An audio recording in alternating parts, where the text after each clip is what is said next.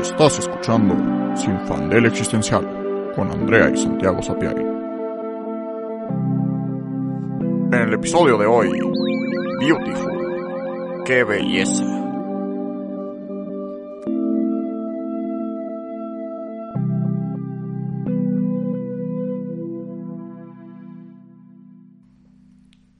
Hola, soy Andrea. Y yo soy Santiago. Y hoy vamos a platicar de la belleza. No tenemos una película o serie específica porque creemos que es un tema extremadamente representado. Sí, está en todo. Está en todo, es imposible escapar de él. Y por eso precisamente nos causa una crisis. Primero, hay que hablar de qué es la belleza. La belleza es una descripción mutable que a lo largo de los años, de los siglos, ha ido cambiando. Lo que en este momento percibimos como bello probablemente no hubiera sido percibido así hace 100 años o incluso hace 20. La belleza no es un concepto que siempre se mantenga igual. Yo diría que en realidad casi ningún concepto se mantiene igual, pero especialmente la belleza es muy susceptible a cambios, a moverse por modas, tendencias, intereses políticos incluso, y que ahorita se ha vuelto central para nuestra existencia. Creo que en gran parte por eh, las redes sociales, porque ahora no solo nos preocupamos de cómo nos presentamos al mundo en nuestro día a día, en ir al trabajo, salir, la escuela, lo que sea, sino que además tenemos una imagen virtual que nos representa y que muchas veces está producida. No es nada más justo de la clásica de woke up like this. Probablemente she did not wake up like that. Hay un montón de filtros y luces y cosas y maquillaje. Em, entonces la belleza se ha vuelto yo creo que una obsesión. Ahora, yo estoy hablando desde mi perspectiva como mujer. Supongo que para los hombres ha de ser un poco diferente. Eh, Santiago me podrá decir. Sí, es diferente, pero al final la belleza sigue estando presente. La belleza sigue estando presente, este, tanto como para hombres, para mujeres, para todas las personas, en realidad, este, como como una herramienta de poder. Este, justo, o sea, la belleza eh, está establecida como una, pues justo como una categoría de lo que es aceptable, como de qué personas son aceptables por sus, por, pues sí, por su físico. Es como una forma de justo hacer como un primer juicio a las personas y, lo más denso, de medir su valor que, como dice Santi, es una herramienta que yo creo que no percibimos como tal. O sea, la mayoría de las personas, si les preguntas si creen que la belleza es algo que cambie, les van a decir que no. Les van a decir que lo que es bello es bello y lo que no es bello no es. Y ya. Y que siempre ha sido así y siempre será. No, porque así se nos enseña. Se nos enseña que justo las cosas son bellas, bueno, las personas justo son bellas o no son, y naces así y se acabó.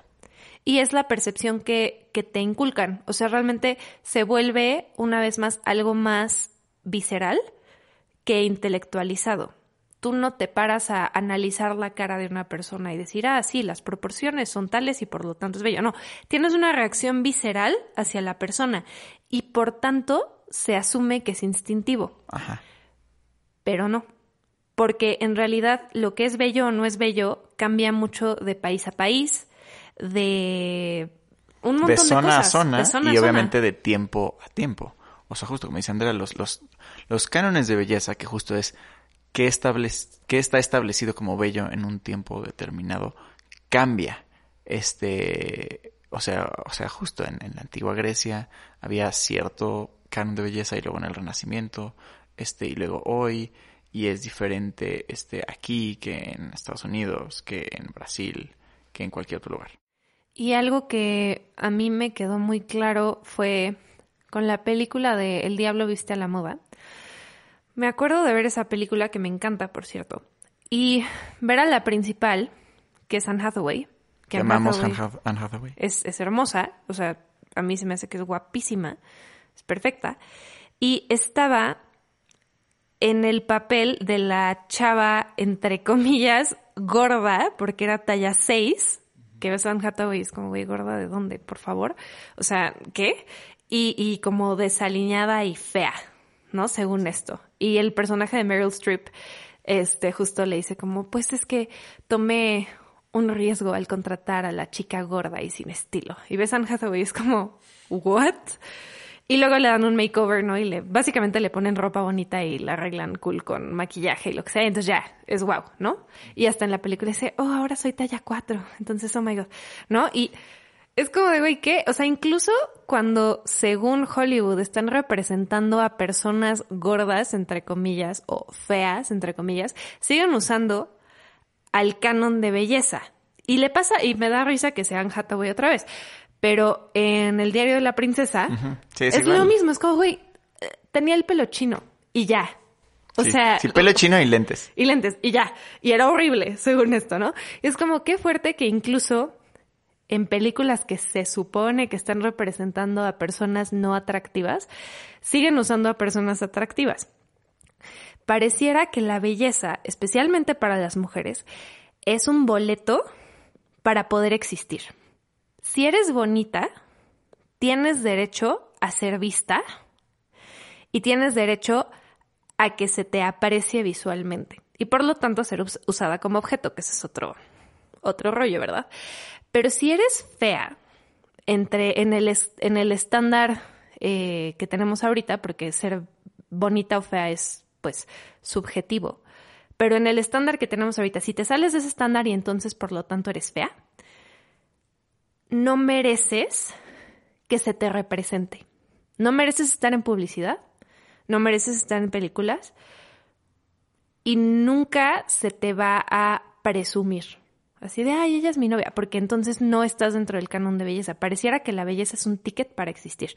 Y también hay una cosa que está cañón, que es como incluso aunque seas el estándar de belleza, se te exige un nivel de arreglo personal y de autoedición que no es sostenible. Te tienes que maquillar, te tienes que peinar, tienes que estar delgada, te cueste lo que te cueste, y un montón de cosas que tienes que como pagar como derecho de admisión para existir en el mundo.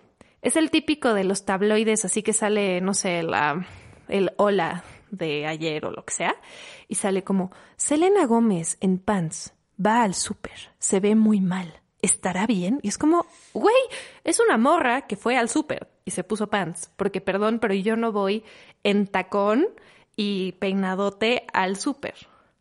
O sea, como que no, no te dan permiso de ser humana, porque la belleza no solo es una herramienta de poder, es una herramienta de control. Es una herramienta de control porque nos dicta lo que se puede, lo que no se puede, quiénes caben dentro de la sociedad y quiénes no. Para los hombres creo que es diferente porque hay muchos actores que no entran en el estándar de belleza y pues X. Y yo creo, personalmente, y digo también basado en teoría, no solo porque se me ocurrió, que es porque a los hombres se les da chance de ser personas. Sí, exactamente. O sea, aquí el tema, este, en la diferencia entre hombres y mujeres, es que eh, a las mujeres justo cuando, cuando existen, no tienen derecho a ser vistas y no tienen en sí mismo, este, obviamente socialmente, no como esencialmente, este valor como personas. Y la mujer, la forma en la que adquiere valor es a través de la belleza. El hombre no, el, el hombre este, ya nace con valor y nada más lo defiende a través de ser productivo, ¿no? Este, pero entonces justo, en, en, en, los hombres no se espera tanto la belleza, porque que seas o no bello no está ligado tanto a tu valor como persona. Cuando, este, al ser mujer, sí. Y eso lo podemos ver, por ejemplo, en cargos políticos. O sea, perdón, pero vean a todos los políticos hombres y díganme que están guapísimos. Bueno, menos, a Justin Trudeau. Ah, bueno, oh Justin, Trudeau, o sea, es un caso aparte. De él no se habla porque wow. Pero en general, díganme que están guapos. O sea, por Dios, díganme with a straight face o por Dios, el gabinete de AMLO. Mm. No manches, o sea, y da no. igual, o sea, porque pues, o sea, su o sea, no o sea, o sea, da igual. Bueno, en realidad es que justo nadie necesita estar guapo, o sea, la belleza no es, no es, Un no es el punto, no es un requerimiento de nada. Este, parece que es un requerimiento para los medios y para el cine, porque ahí sí se espera belleza, De este, todos. de todos. Bueno, Bueno, Eh. a menos, bueno, Nah. mm, no, no, ok. De es las que, mujeres. bueno, de las mujeres siempre, de en las todo. mujeres. Pero, o sea, justo a lo que iba con la política es, ok, no están guapos, establecidísimo. Nadie dice, mmm, el gabinete de AMLO, nadie dice, mmm, el PRI. No, eso no pasa. Peña Nieto fue un fenómeno terrible que luego platicamos, pero en general no. Pero si una mujer se atreve, tiene la maldita audacia de tener un cargo público y no ser guapa, puta. ¿Cómo? Ya viste, está horrible. Es que, o sea, se hacen memes, críticas, ya viste lo que se puso, lo que no se puso, el peinado, el maquillaje, no sé qué, que a los hombres, pues, güey, nunca te enteras qué se pusieron no se pusieron, a menos que se superpasaran de lanza. Pero las mujeres, híjole, o sea, lo que hagas o no hagas en el ojo público se va a criticar brutal tu apariencia. Si eres científica, igual. Así, no, pues sí, muy inteligente, pero la neta está pa'l perro, entonces, pues no vale. O sea, en el momento en el que eres mujer, hagas lo que hagas, seas brillante, hagas lo que sea por la humanidad, te van a demeritar si no eres guapa. Y esa es la diferencia con los hombres y es brutal. Y creo que, que justo viene de esto, que nosotras, en general, a todos y a todas nos enseñan a que las mujeres deben ser bonitas y ese es su valor. Lo que hagas, si eres inteligente, si no, como que esa parte. Y los hombres es al revés. Es como tu productividad es lo que te define para que seas un buen trabajador para el capitalismo. uh. Pero si eres guapo o no, pues eh, es extra. Da igual. Y también porque todo está visto desde el, male gaze, desde la vista de los hombres. Una particularidad que, que me da mucha risa y que ya lo hemos platicado es, mi hermano le encanta el gimnasio, se obsesionó y está mamadísimo, así brutal, o sea, de modelo, así, wow. Y lo que él ha notado y que lo hemos platicado y le da mucha risa es que me dice es que a las mujeres les da igual. O sea, sí me han tirado la onda y todo, pero en realidad me han buscado más hombres. Y mi hermano, pues, es heterosexual, le gustan las mujeres. Y es como, o sea, como que él en su mente pensó, claro, si yo estoy en el estándar de belleza, que es justo ser un güey alto, guapo, mamado, las mujeres se van a ir así. Y descubrió que no. Sí, exactamente. Porque, eh, justo, o sea, existe una cosa que es el, male gaze y el female gaze, ¿no? Porque justo es, es cómo la belleza y la percepción de la belleza se construye para este, estos dos géneros. Y, o sea, justo la belleza es un constructo y la percepción de la belleza también. Al hombre se nos condiciona a, justamente, darle valor a las mujeres según su belleza.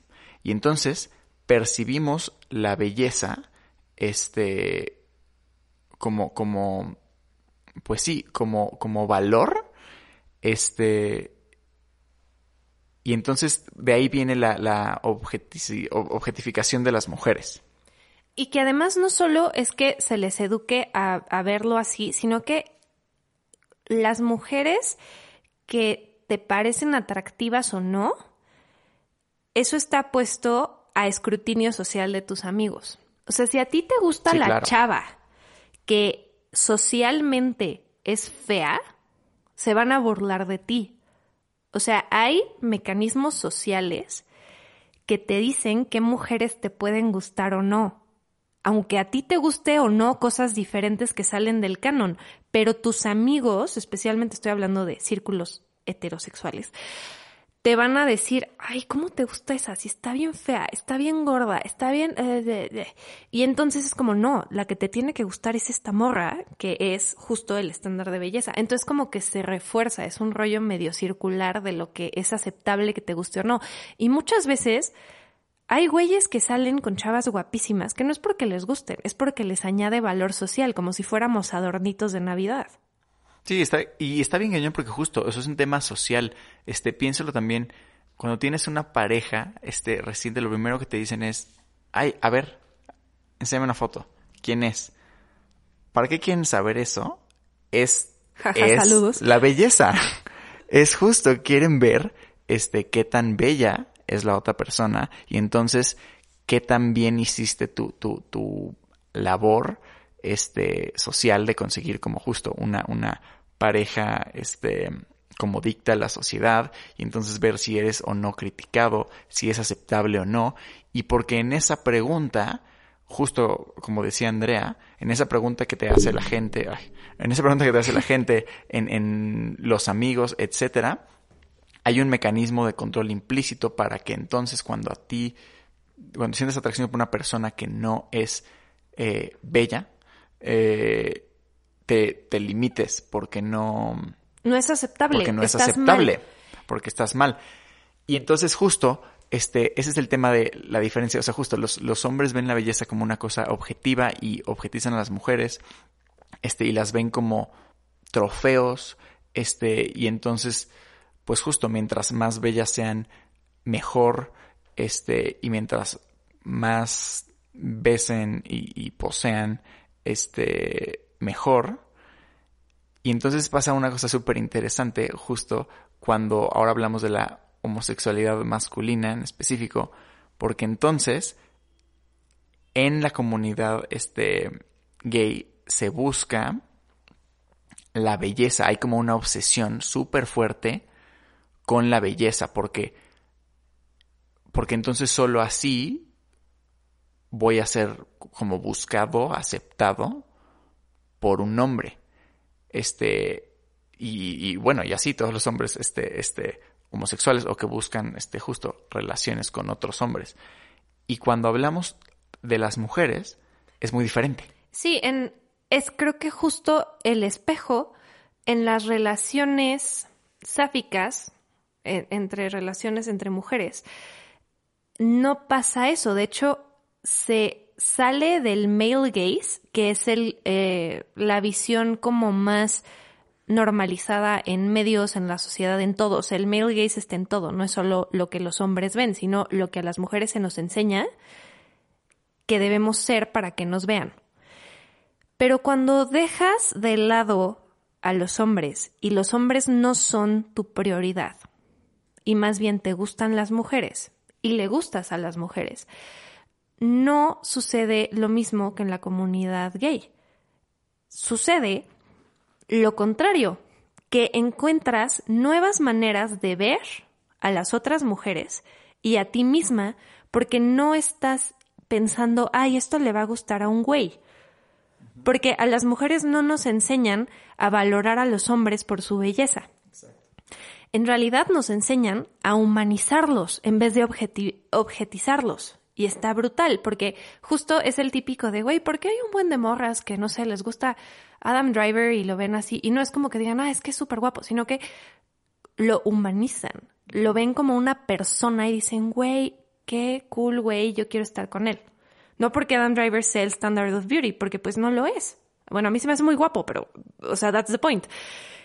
Que no estamos entrenadas de esa manera. De hecho, somos como, o sea, creo que el female gaze es de construir el male gaze y decir, no, esas son puras mamadas. Y darte cuenta de que puedes ver la belleza de otras formas. Y es muchísimo más eh, variado.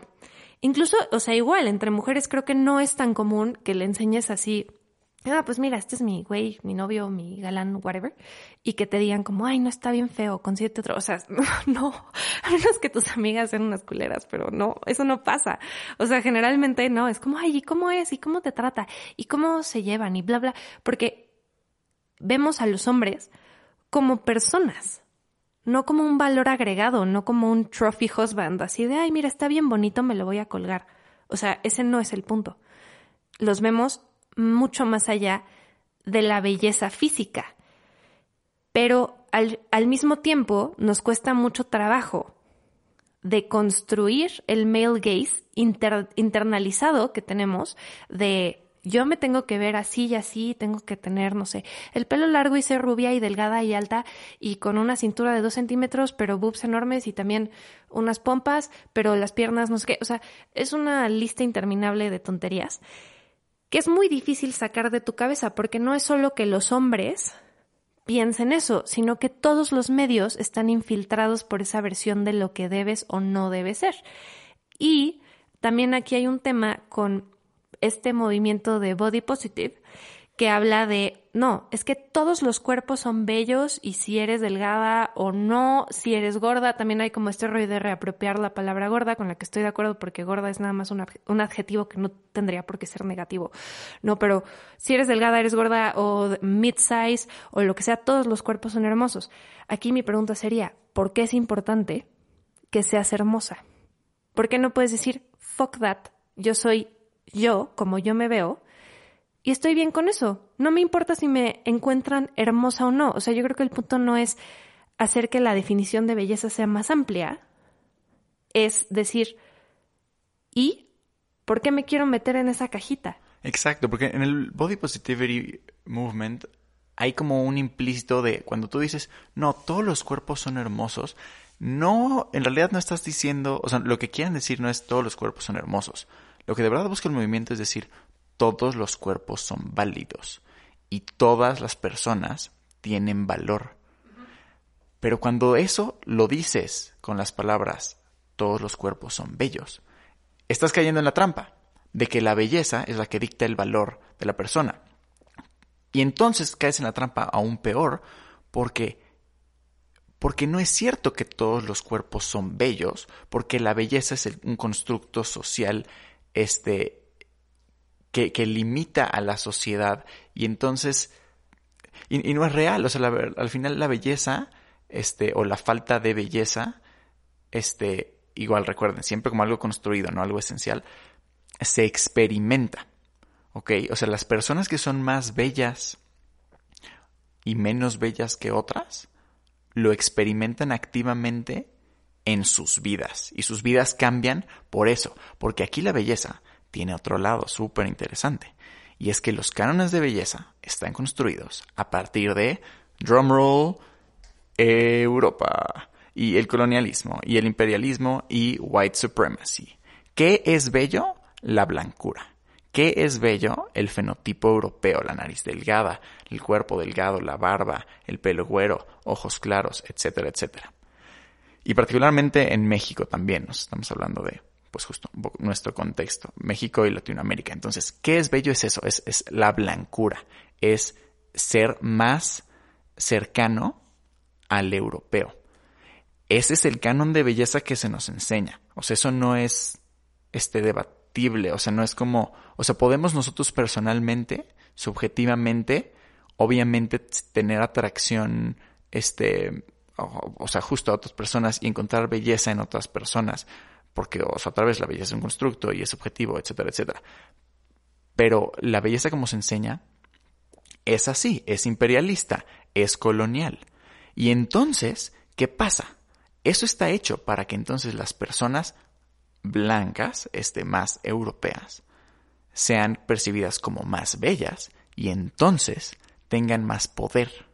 Porque a la belleza le atribuimos poder. A las personas que son más bellas les damos más poder que a las que son menos bellas. A las personas más bellas les damos representación en medios, como lo estamos diciendo.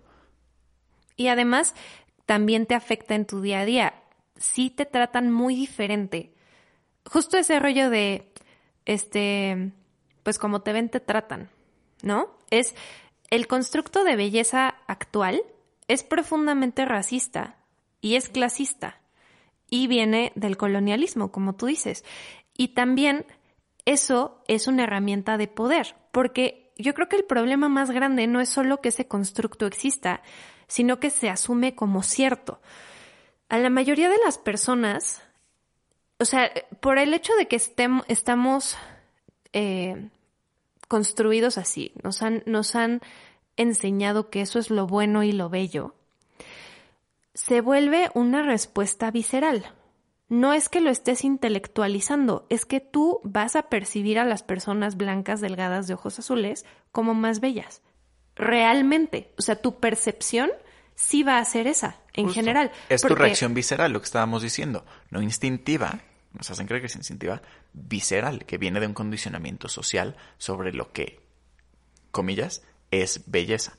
Y por lo tanto, nunca vas a poder convencer a alguien de que es un constructo.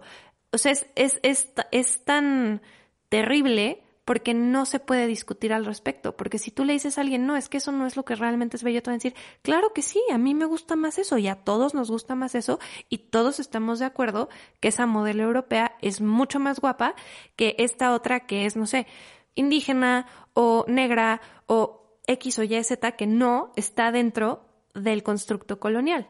Y ellos genuinamente te lo van a decir. No es que estén dentro de una conspiración ahí, sino que ya está tan internalizado y es tan inescapable que incluso aunque tú te deconstruyas, tu reacción visceral probablemente siga siendo la misma. Y probablemente lo que está percibido como bello seguirá siendo percibido así hasta que cambie el canon y no hay mucho que hacer al respecto. Eso es lo difícil, que, o sea, ese tipo de, de ideologías, especialmente en México, creo que son muy fuertes porque existe esta idea como de, no, es que, algo súper racista, así de, es que hay que mejorar la raza. Y ese tipo de comentarios que la gente hace así casual, y ese, güey, ¿qué estamos diciendo? ¿De qué estamos hablando? ¿Por qué en tu mente y en tu sentir es tan evidente, según tú, que hay personas mejores que otras y que hay formas de verse válidas y formas de verse no válidas. Porque te lo enseñaron. Eso no es instintivo por más que así se sienta, porque al final el instinto se muere con el condicionamiento social. Nosotros sentimos eso porque nos condicionaron. Y como dice Santi, es una herramienta de poder. ¿Por qué? Porque obviamente en México las personas blancas siguen teniendo la mayoría del dinero, del capital social, de todo. Y esto se refuerza a través también de la belleza, porque es claro, nosotros somos mejores, entre comillas, porque somos el estándar de belleza, porque la belleza no es algo banal. La estética tiene una dimensión moral y una dimensión política. Y siempre el ser más bello dentro de este estándar te va a dar más poder. Ahora, aquí la decisión que tienes es seguir creyendo eso y seguir, no sé, comprando productos de belleza y haciendo dietas y criticando a todo el mundo y X y Y para entrar dentro del canon, o darte cuenta de que nos lavaron el cerebro tan denso que seguimos replicando estructuras y herramientas que son colonialistas.